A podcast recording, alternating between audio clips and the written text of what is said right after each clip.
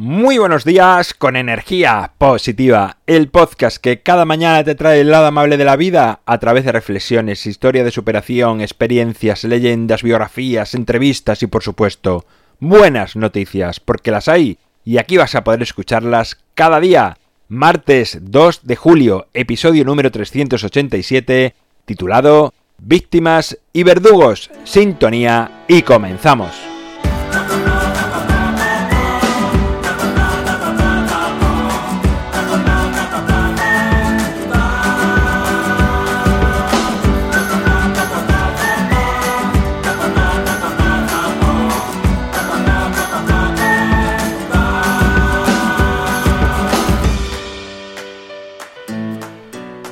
Hola de nuevo, segundo día de la semana. Comenzamos con este episodio que he titulado Víctimas y verdugos.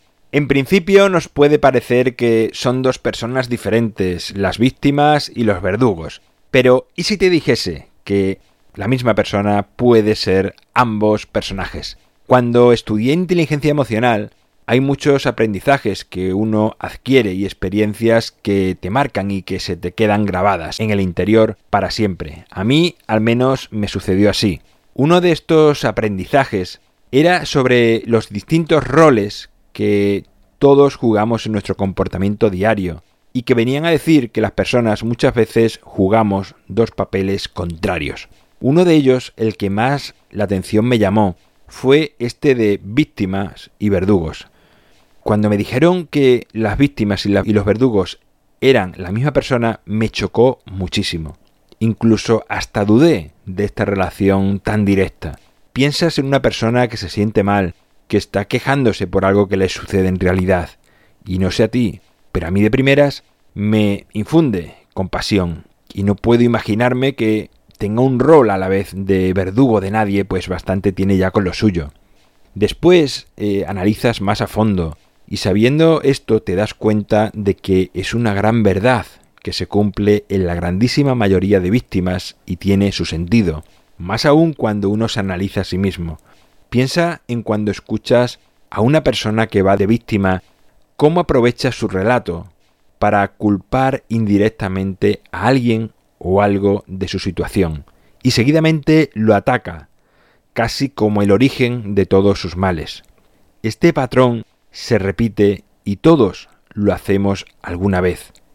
Por eso digo que también conviene mirarse a cada uno y no elegir a otra persona para contemplar este comportamiento de víctima verdugo. Por eso no quiero decir y quiero dejar claro que este tipo de actuaciones sea exclusivo de un tipo de personas. Creo que todos cumplimos este patrón de comportamiento en, ciertos momentos de nuestra vida. Es verdad que puede haber personas más establecidas en estos roles, pero todos, aunque sea de puntillas y alguna vez, lo hacemos. Solo basta, como decía antes, que nos observemos. Como ejemplo podría decir algo que casi todos decimos en bastantes ocasiones. Empezamos quejándonos de cómo nos va o cómo le va a la sociedad en ciertos asuntos, para después dar un pasito y hacer referencia al gobierno, y por último, dar un hachazo dialéctico y cortarle la cabeza al presidente, al ministro, al alcalde o a cualquiera que se nos pase por la mente, haciéndole responsable de todas las desgracias de la sociedad. ¿Quién no se ha visto en algún momento en una conversación de este tipo? Cuando además son dos las personas que entablan esta conversación de queja, esto increíblemente se retroalimenta de una manera que va a más y ya comenzamos a cortar cabezas sin ton ni son. Se cortan todas las que aparezcan, excepto dos, las de las dos víctimas que hablan y se están quejando.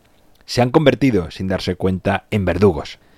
Así que, la próxima vez que te observes y tengas la ligera sensación de sentirte víctima de una situación, fíjate bien si has empezado a afilar el hacha para cortar alguna cabeza. O si te ves incluso cortando cabezas, analiza si no estás a su vez reclamando que eres una víctima.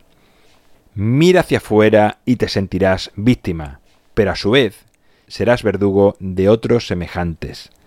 Mira hacia adentro y no solo dejarás de sentirte víctima, sino que además no serás verdugo de nadie. Bueno, pues aquí acaba mi reflexión de hoy, de este martes, de este segundo día de la semana.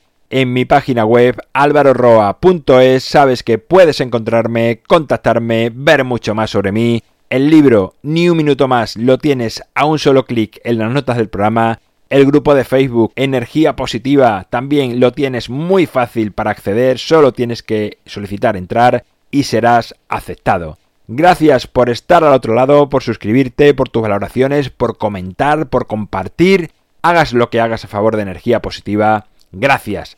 Nos encontramos mañana miércoles, será con una leyenda, un relato, un cuento que te ayudará a crecer. Y como siempre, ya sabes, disfruta, sé amable con los demás y sonríe. ¡Feliz martes!